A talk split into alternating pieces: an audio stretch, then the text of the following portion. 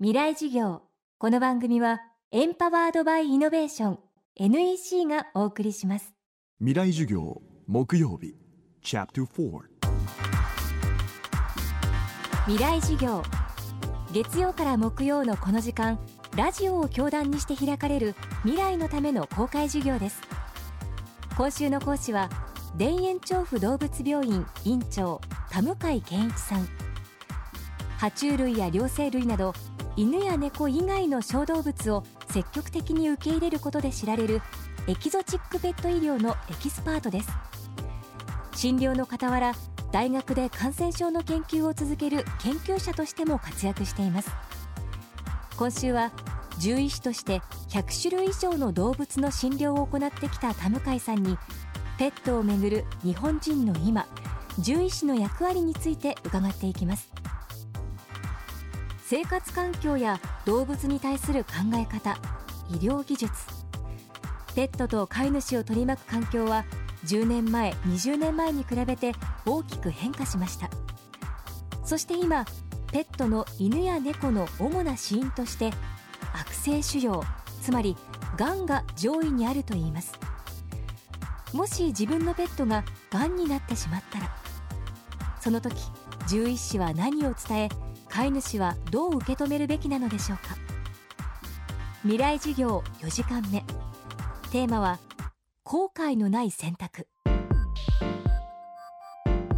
今やはりあの動物の医療もですね人間の医療に近いようなレベルの治療とかですねあの予防を受けれるようになりましてだんだんすごく犬猫も高齢化してるんですね。でその中でやっぱり多いのが人間と同じようにですねがんが非常に多いですねで意外とその犬とか猫を飼われてる方も動物がそういった、えー、がんだとか、えー、腎臓病とか糖尿病になるっていうのを皆さん意外と存じてないのでそういった診断を下すとですね非常に皆さん驚かれるんですね。私がまあがんの動物を前にしてですね飼い主さんに説明するときに皆さんどうしたらいいんですかっていうお話をするんですね。そうすると僕は必ず聞くことがね一言にはどうしたいですかって聞くんですね。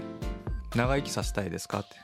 痛いの取りたいんですか。それともなるべくなら余分に人間から手を下さずに自然の流れでねそれがまあ命というものとして捉えるんですかっていうふうなま問いをするんですね。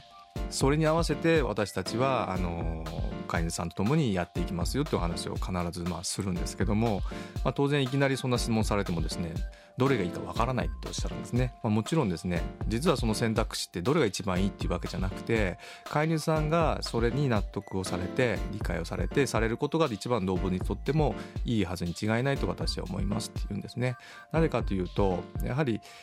究極的にですねあのペットっていうのは飼い主さんの所有物なんですね。でそれをどうしていきたいかっていうのも結局ですね飼い主さんに帰するところはあまりにも大きいんですよね。我々もどのどの治療が一番いいとは必ずしも言えないんですよね。ただ痛みを取ってほしいっていうなら痛みを取る治療はできますし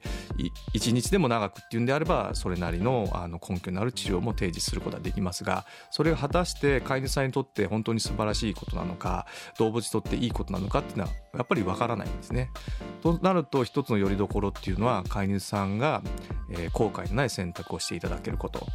それに向かってやっていきましょうと。ですのでその人のだからペットに対するとかまあペットっていうより命に対する価値観って人によって当然違うんですよね。長く生きていた方が幸せに違いないっていう方もいますし苦しくなくてあの短い命の方がその動物にとってその命にとっていいっていう方もいますし結局人の価値観っていうのは命に対しては全く異なりますから人それぞれ飼ってるペットに対してその治療の選択肢っていうのを変えていかなきゃいけないんですね私たちはね。どれが一つっていう心理があればですね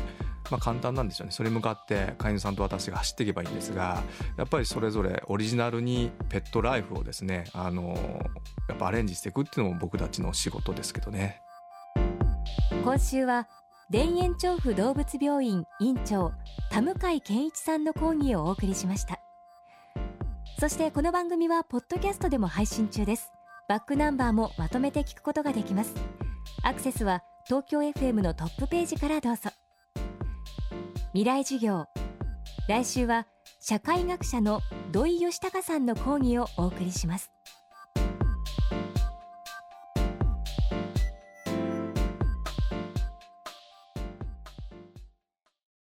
球一周およそ100分。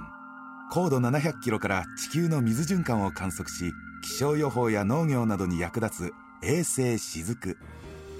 NEC は確かな技術で支えています。この星の今を知り未来につなぐ。NEC の宇宙ソリューション。NEC 未来事業。この番組はエンパワードバイイノベーション。NEC がお送りしました。